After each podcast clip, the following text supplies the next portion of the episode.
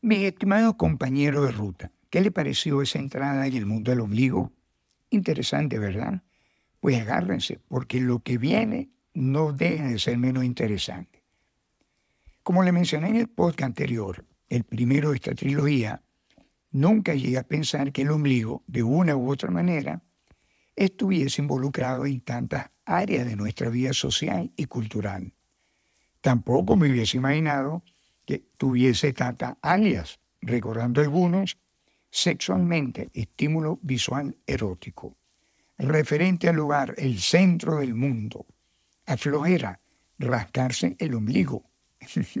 Este me parece muy gracioso, coleccionista de pelusa, y hasta político, objeto democrático. Y así, mucho más. Si se quedaron pensativos porque no han escuchado el podcast anterior y no saben a lo que me refiero, pues no esperen, corren a escucharlo, les va a sorprender. ¿Listo? ¿Ya lo escucharon? Ok, continuemos. La verdad es que le agradezco a mi intuición que me hizo una buena jugada al insistir en que escribiese algo sobre esta marca en nuestro vientre no ha dejado de sorprenderme el trato que se me ha dado en relación con tantos temas. Ya verán. En el primer podcast vimos la parte introductoria con algunas particularidades inherentes al mismo y también su influencia en el ámbito espiritual y energético. En este podcast entraremos a ver el protagonismo del ombligo tanto en el cine como en la música y en la moda. Así que continuamos con el cine. ¿Qué pasó con el ombligo como artista de cine? En los Estados Unidos, en la década de los 30, en Hollywood, el código Hays, código de la producción cinematográfica, prohibió mostrarle las películas, empezando y ya lo censuraban. Para evitar esta prohibición y aparecer en la película, lo disfrazaban poniéndole una joya y surtió efecto. Este disfraz fue utilizado en muchas películas, aparecía camuflado.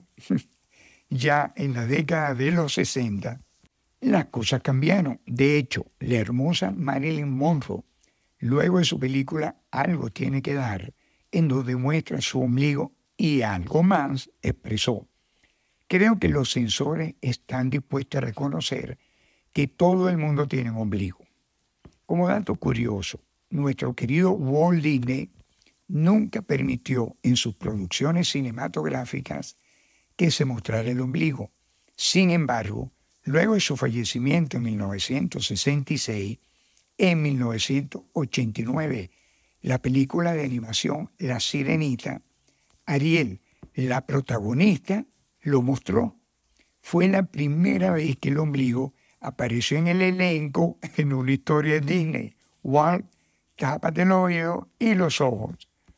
En 1951, la televisora estadounidense, por cierto, algo machista, debido al código de práctica para televisora, prohibió mostrar el ombligo femenino en los programas de la televisión. No fue sino hasta 1961, 10 años después, cuando se decidió darle la misma oportunidad al ombligo femenino que al ombligo masculino. Apareció por vez primera en la serie El Dr. Killer por cierto, una serie muy famosa. En 1983 se eliminó el código.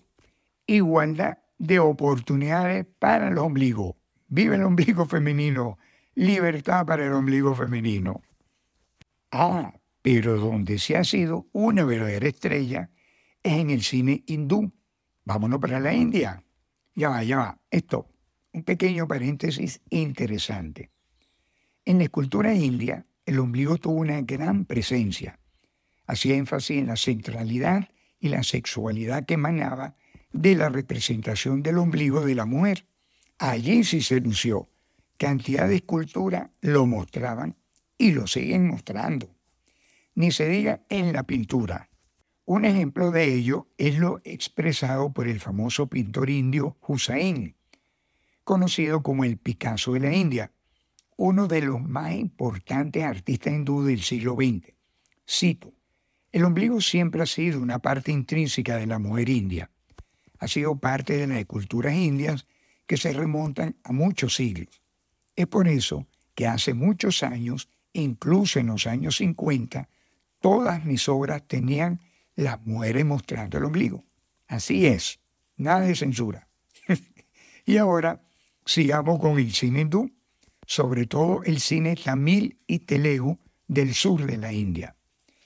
Para muestra de la importancia de este personaje, el ombligo, por supuesto, en esta cinematografía, veamos la opinión del crítico de cine Sudhir Sinivasan al escribir una reseña de la película Aranmanai 2. Cito. El énfasis no está tanto en hacer una historia de terror, que es novedoso. De lo que está es en fijarse en el ombligo de la heroína. Cierro la cita. ¿Qué tal? El estudioso de cine Mahesh Kati ha comentado que especialmente el cine Telegu tiene una larga historia de afición por el ombligo. Además expresó, cito, cinematográficamente, mientras que la escisión es solo un vistazo en el pecho, el ombligo abarca toda la sensualidad de la mujer. Ajá, ahí le queda eso, pues. Nada de actor de reparto, protagonista. En Bollywood, el crítico de cine Bharadwaj Rangan expresó, refiriéndose al momento en que la protagonista centrada en una escena de la película Tis Markan, cito, blandiendo un ombligo que parece tener una vida propia. ¡Wow! Así sería. A pesar de tanta afición por darle interesante participación al ombligo en el cine hindú, la Junta de Censura de la India creó unas limitaciones en el aspecto visual que calificaron como, entre comillas, vulgares, como las tomas con zoom del ombligo, besar el ombligo y apretar el ombligo junto a la cintura.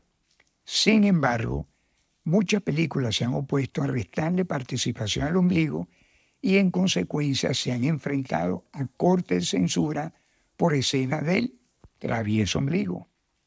Por supuesto que el ombligo también lo han mostrado en producciones de otros países hoy en día. Ni se diga, hoy en día, fiel invitado. Y ahora pasemos de un escenario a otro, al de la música.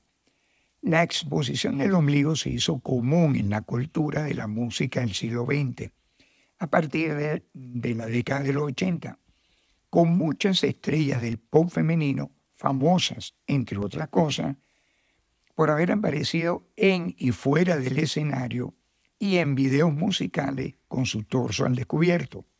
Arriba la liberación, dijo el ombligo. Hay actuaciones en este mundo de la música que han marcado pauta. Veamos.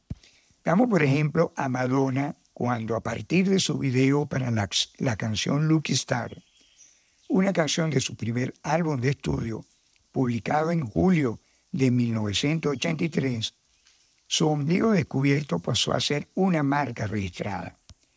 En septiembre del 2005, la revista Hero calificó el ombligo de Madonna, cito, como su parte del cuerpo estrella de rock más increíble. Cierro la cita. El ombligo rockero. Igualmente ocurrió con Chania Twain, la cantante de música country canadiense, cuando en la década de los 90, a partir de unas actuaciones en las que apareció con jeans de corte muy bajo en la cintura y dejando al descubierto su abdomen y ombligo, este pasó a ser también su marca comercial. En una oportunidad expresó que alguien le comentó una vez, bueno, si yo tuviera su ombligo, también vendería 8 millones de discos. A eso es lo que yo llamo el ombligo country. ¿Cuántas estrellas, desde Madonna hasta Shakira, han pasado por los escenarios mostrando orgullosamente sus ombligos, por supuesto, además de sus extraordinarias presentaciones. ¿Y qué decir de la cantante Rihanna, que en el 2008, según una encuesta realizada por una empresa de alimentos probióticos, su ombligo fue considerado como el más sexy del mundo. Si alguien fue objeto de la atención de todos los fotógrafos en la presentación de los Grammys del 2020, fue la bellísima actriz, cantante, empresaria filántropa de origen hindú, Priyanka Chopra, con el escote más vertiginoso de los premios, un sensual escote en forma de V que dejaba al descubierto un ombligo con una hermosa joya o una joya con un hermoso ombligo. Ahí les dejo eso, ustedes decidirán. Y por supuesto, ahora abrimos la puerta y pasamos a otro escenario, el de la pasarela, el de la moda.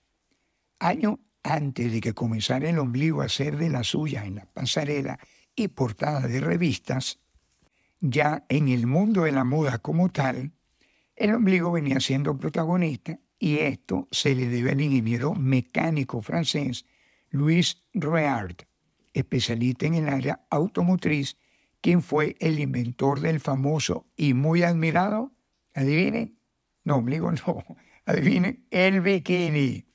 Me pregunto, ¿y qué tiene que ver el diseño de auto con el del bikini? Aunque usted no lo crea, nada. Pero ¿Qué tiene que ver el bikini con el ombligo? Mucho. Para vamos. La aparición del bikini en 1964, una bomba en el mundo de la moda, rompió con el tabú de mostrar el ombligo. Veamos lo que expresó en la AFP, la famosa a nivel mundial coleccionista de bañadores de época, Ghislaine Ryer. Cito, la llegada del bikini es un acontecimiento en la historia de la moda porque muestra por primera vez lo que las mujeres no se atrevían a enseñar hasta entonces, su ombligo. Esa es la verdadera revolución.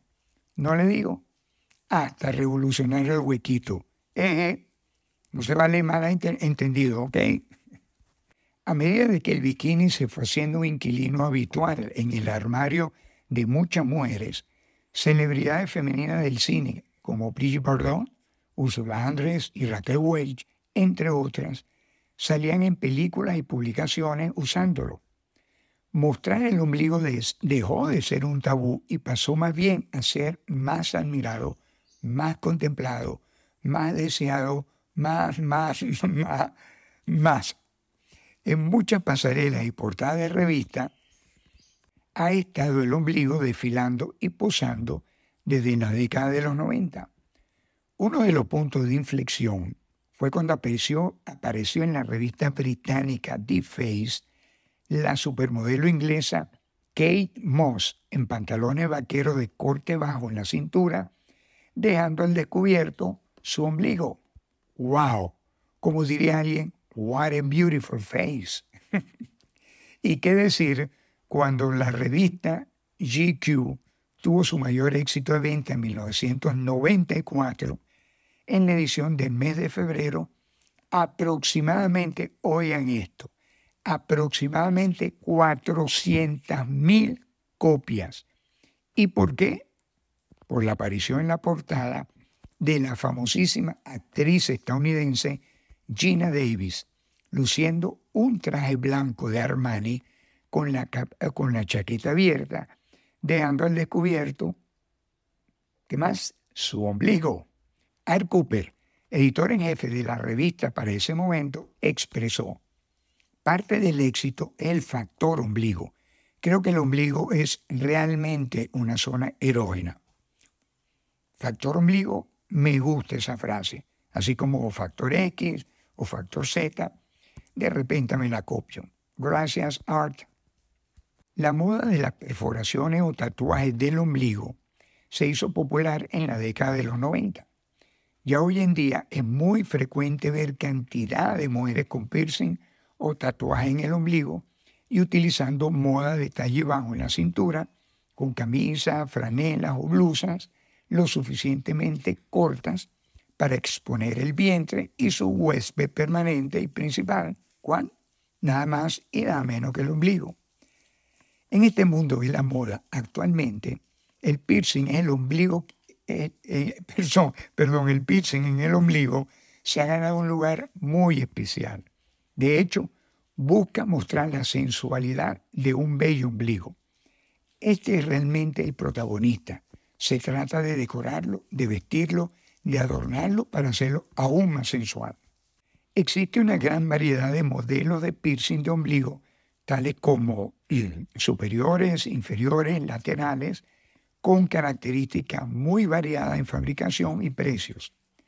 Incluso existen una serie de orientaciones de cómo cuidar el ombligo que usa piercing. Ya hoy en día se consiguen diseños elaborados por verdaderos artistas. Ya no se trata de un simple piercing, sino también de una joya. Se dice que una de estas joyas de ombligo le da un toque muy especial a cualquiera que lo utilice. Tiene un gran valor decorativo, una gran variedad de diseños dispuestos a complacer a los gustos más variados y exigentes. Y sigue el ombligo haciendo las suyas. En el último podcast de esta trilogía, tal como El Señor de los Anillos y Juego de Tronos, cualquier comparación es pura casualidad vamos a ver cómo llegó al mundo del deporte.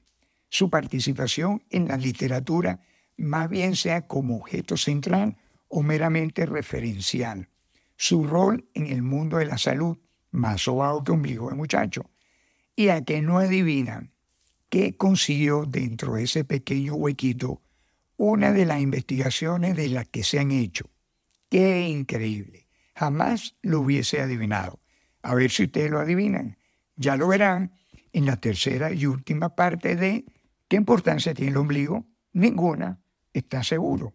Y hasta aquí me gusta el cuento de hoy.